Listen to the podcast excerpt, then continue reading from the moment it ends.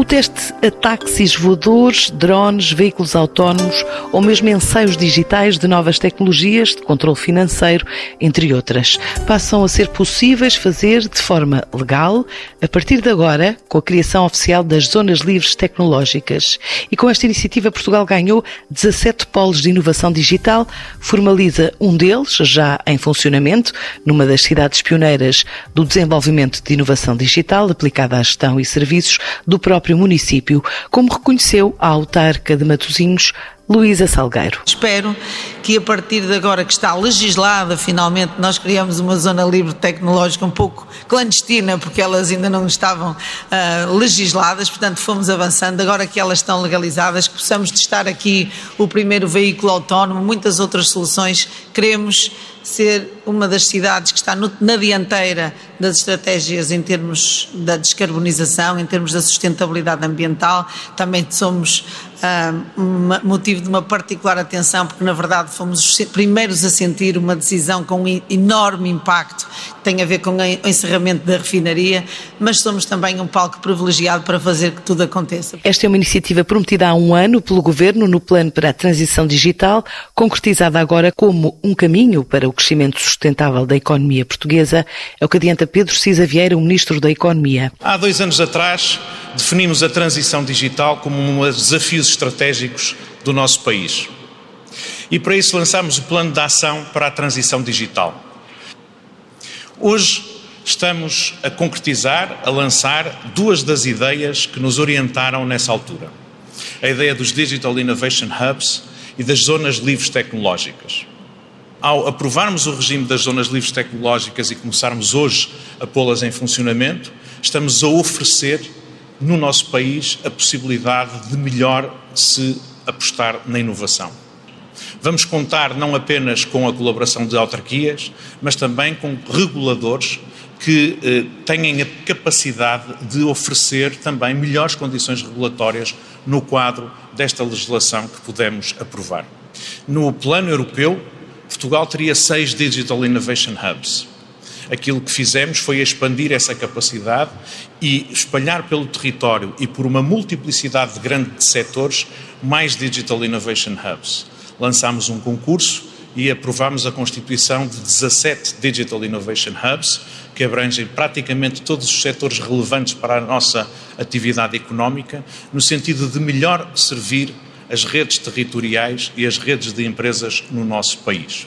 É uma ferramenta poderosa que contará com financiamento do Plano de Recuperação e Resiliência e que nos permite alargar a forma de ter à disposição das nossas pequenas e médias empresas estes mecanismos disponíveis. Na verdade, aquilo que conseguimos fazer foi assegurar a colaboração entre empresas, entre instituições do sistema científico e tecnológico, entre as nossas redes de incubadoras no sentido de haver polos de cooperação ao serviço do tecido empresarial, ao serviço da formação de recursos humanos qualificados. Estes dois passos que aqui damos são parte também de uma peça que, nestes últimos tempos, está a conhecer outras componentes do sistema que queremos ver estabelecido. Tomamos conhecimento há pouco tempo do primeiro exercício de seleção de consórcios em copromoção para eh, a mobilização de projetos de inovação empresarial que são apoiados através do projeto das Agendas da Inovação Empresarial. Na verdade, esta peça é aquilo que corresponde a uma orientação da política económica no sentido de apoiar o investimento privado no sentido de desenvolvimento de produtos e processos orientados para os mercados globais e que permitam às nossas empresas posicionar-se de forma mais elevada nas cadeias de valor globais. Crescer com sustentáculo na inovação e na tecnologia, por forma a atingir maiores níveis de produtividade, por forma a permitir reter em Portugal os recursos humanos cada vez mais qualificados através da criação de oportunidades de emprego mais atrativas para a nossa população. Este caminho é um caminho que, neste momento, nos parece incontornável, tornou-se muito evidente que a economia portuguesa não pode competir internacionalmente à custa de baixos eh, de baixos salários à custa de custos de produção baixos, mas antes pela diferenciação, pela inovação, pela tecnologia. 30 candidaturas foram apresentadas, apenas 17 foram aprovadas, enquanto polos para dar às pequenas e médias empresas a possibilidade de aceder a competências avançadas, digitais, de acordo com Nuno Gonçalves, do IAPMEI. Os consórcios formaram-se numa lógica de bottom-up, em que eh, foram as empresas, as associações empresariais, os clusters, as entidades do sistema científico e tecnológico a formar consórcios para a apresentação de candidaturas por áreas de competência e de necessidade do tecido empresarial foram recepcionadas cerca de três dezenas de candidaturas, as quais foram analisadas por uma equipa uh, multidisciplinar, uh, com quadros do IAPMEI, da Direção-Geral das Atividades Económicas, uh, da Agência Nacional de Inovação e da estrutura de missão Portugal Digital. As propostas foram pontuadas de acordo com os critérios definidos no aviso, em que as entidades tinham naturalmente que explicar as tecnologias abrangidas nas suas propostas, como uh, o futuro polo poderá responder às necessidades do público-alvo, que serviços, que competências serão disponibilizar. Também presidiu uh, a análise uh, desta equipa de trabalho e, e, e com uma pontuação uh, muito cuidada neste aspecto, a questão da importância de ter aqui uh, a cobertura uh, quase plena a nível setorial e também uma uh, abrangência aí plena do ponto de vista territorial. Neste sentido, e após uma primeira análise das candidaturas, o Ministério da Economia lançou o repto aos candidatos em alguns casos em que havia algumas sobreposições ou setoriais ou territoriais, de se coligarem, de ganharem escala e de assim também tornarem as suas propostas mais robustas e com mais valor. O processo eh, de seleção culminou, como foi já referido, na, na, na designação de 17 polos de inovação digital que asseguram assim a total a, a abrangência territorial e a quase plena setorial. Estes polos envolvem cerca de 230 entidades em áreas temáticas tão diversas como o setor automóvel, a moda, a defesa, a economia do mar, a agricultura, a inteligência artificial ou a cibersegurança. Os Digital Innovation Hubs nacionais terão acesso a um financiamento anual de até um milhão de euros, que poderá ser duplicado para, uh, neste caso, obviamente, para dois, uh, no caso de serem integrados uh, na rede europeia.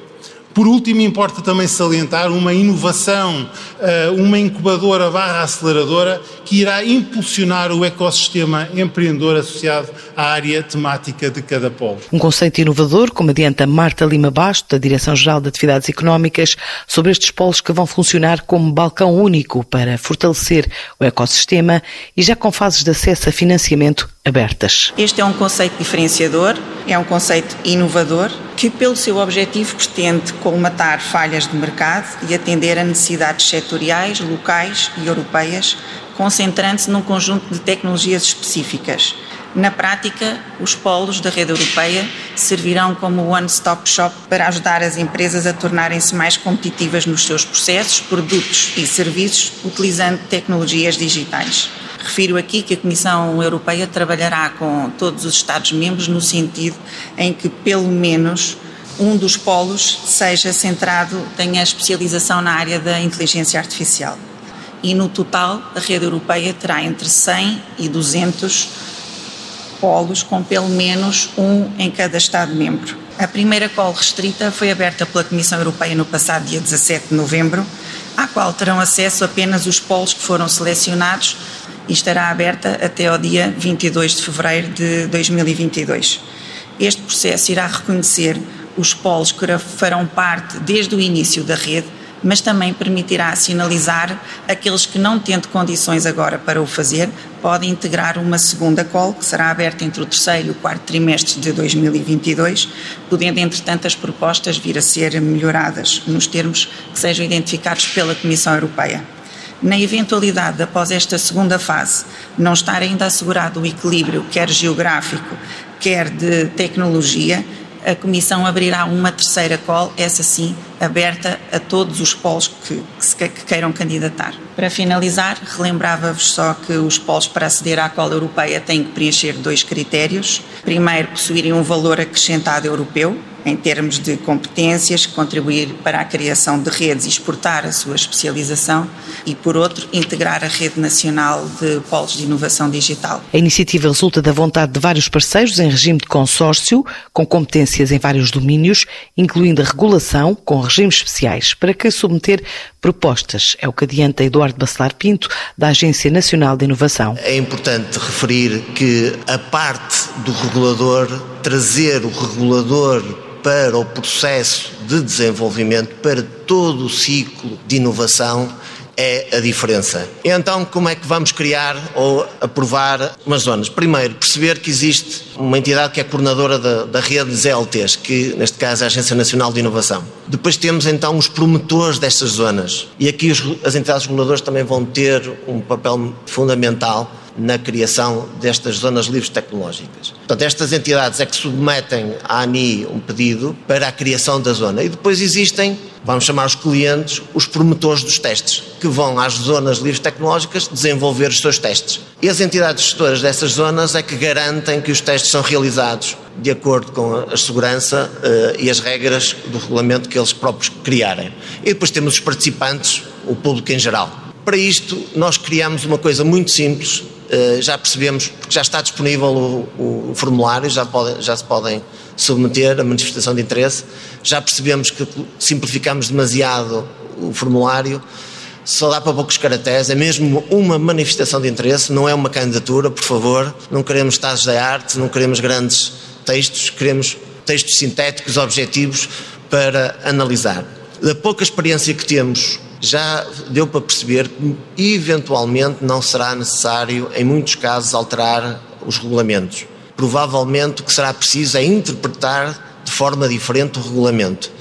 E daí o interesse fundamental de que o regulador, desde o início, e aqui é um, uma sugestão que quem estiver interessado em criar uma zona livre tecnológica, desde o início contacte os reguladores que estão inerentes à área que querem fazer seus testes. Uma forma de fazer a experimentação de tecnologias, produtos, serviços e processos baseados na tecnologia, de forma real ou quase real, com controle direto e permanente, tal como já faz o CEIA, o Centro de Engenharia e Desenvolvimento de Produtos sediado em Matosinhos, que formalizou duas candidaturas e é responsável de políticas e estratégias deste centro, Catarina Selada, dá exemplos práticos. A ZLT de Matosinhos é uma área, como todas as outras, delimitada geograficamente. Matosinhos é um caso interessante porque apresenta elevada diversidade territorial e, portanto, é uma zona apetecível para testes.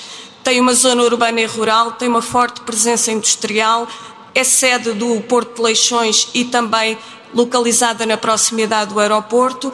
Foi a primeira cidade 5G do país e apresenta alguma experiência nesta lógica do teste, tendo, por exemplo, sido palco do Living Lab para a descarbonização, sendo também palco de testes para projetos como o Cooperativo Streets, liderado pelo IMT. Temos vindo a fazer alguns testes, sim, querem espaços privados sem acesso público, querem espaços privados com acesso público, mas também nas ruas e praças de Matosinhos em espaço público. O primeiro foi o teste da plataforma Air, promovido pelo CEIA, já em 2019. O segundo foi o teste realizado pela NOS de uma solução 5G para vigilância e salvamento em zona costeira. E o terceiro, o teste da Visionware, no âmbito de um projeto europeu Horizonte 2020, de uma solução inteligente para detecção de estacionamento abusivo.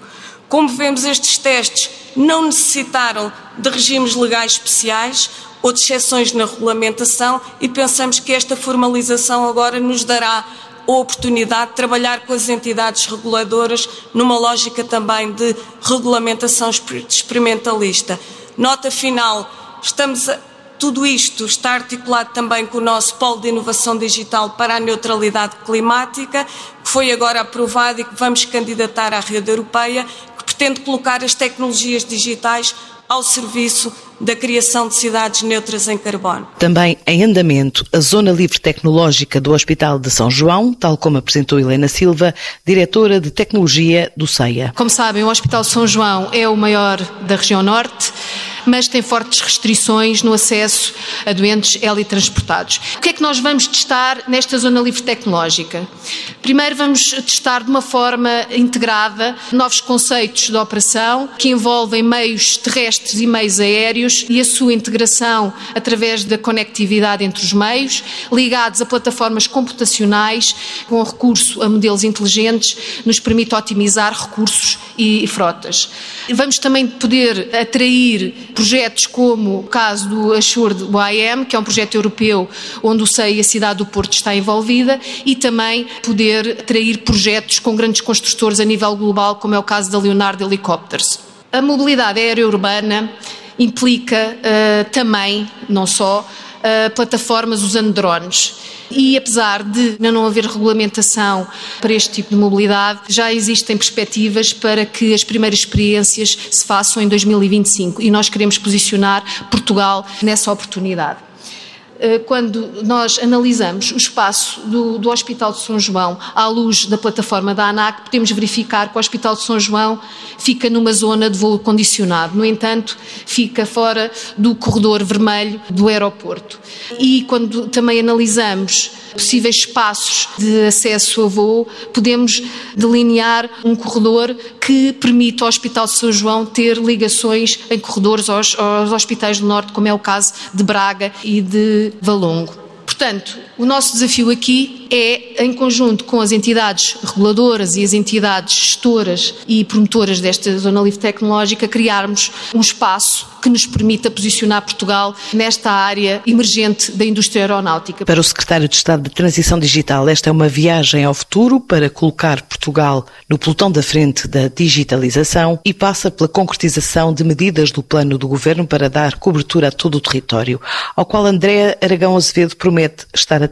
Hoje é um dia particularmente feliz porque nas últimas 24 horas nós demos passos muito significativos, eu diria até os mais importantes. Ontem apresentámos a tarifa social de internet, que está finalmente regulamentada e que entrará em vigor em janeiro de 2022, mas hoje estamos sobretudo aqui por causa das zonas livres tecnológicas e dos Digital Innovation Hubs. Nós estamos atentos e, e o que nos preocupámos foi mesmo em deixar instrumentos flexíveis e abertos para que em cada momento sejamos capazes de os adaptar e de flexibilizar para responder a um novo desafio. Nós não, não estamos a definir políticas públicas à margem da realidade, ela tem que ser co-desenhada convosco, é convosco que queremos de facto densificar todas estas ideias e estamos sempre abertos a, a alterar a rota se entendermos que é, que é isso que é absolutamente essencial. O perfil de economia e de sociedade que estamos à procura assenta no conhecimento. Foi assim que no período das descobertas nós liderámos pelo conhecimento e agora também é por aqui, pelo conhecimento e pela aposta nas competências que nós vamos conseguir liderar nesta matéria. Eu recordo que nós fizemos um milagre português naquilo que foi o combate ao analfabetismo. Nós, em 47 anos nós baixámos de uma taxa de analfabetismo. A gente tende a esquecer-se disto, mas nós tínhamos 25% de analfabetos. Um quarto da nossa população era de facto analfabeta em, em 1975 e neste momento temos menos de 5%. O desafio é mais ou menos semelhante quando falamos de alfabetização digital. Nós tínhamos em 2019 23% de info-excluídos, baixámos graças à resposta à pandemia para 18%, mas temos que encurtar este fosso que nos separa em matéria de capital humano da média da União Europeia e temos que fazer o mesmo trajeto que fizemos com a alfabetização para nos colocarmos em 5% de info-exclusão em 5 anos. Temos mesmo que estar mais atentos ao outro lado, sermos mais capazes, esse é tipicamente o maior desafio. Esta ideia de silos, de, de costas voltadas, tem que terminar porque numa aldeia global, numa sociedade tão competitiva e, e única como a que vivemos, é absolutamente essencial termos a capacidade de nos desafiarmos reciprocamente e de nos ouvirmos reciprocamente. Só assim vamos de facto mudar o perfil da economia, só assim vamos criar a riqueza que procuramos para que seja de facto possível elevar a qualidade de vida de todos nós. Este é o momento para agir, conhecemos os projetos, temos todos os instrumentos, agora é fazer acontecer e é isso que vos, que vos peço, é que façam acontecer, nós estamos cá para vos ajudar e para vos apoiar. O digital é ainda usado para a realização de missões empresariais nesta reta final do ano, numa altura em que já se prepara o calendário de 2022 e já com visitas presenciais marcadas pela EP à Costa do Marfim e aos Camarões.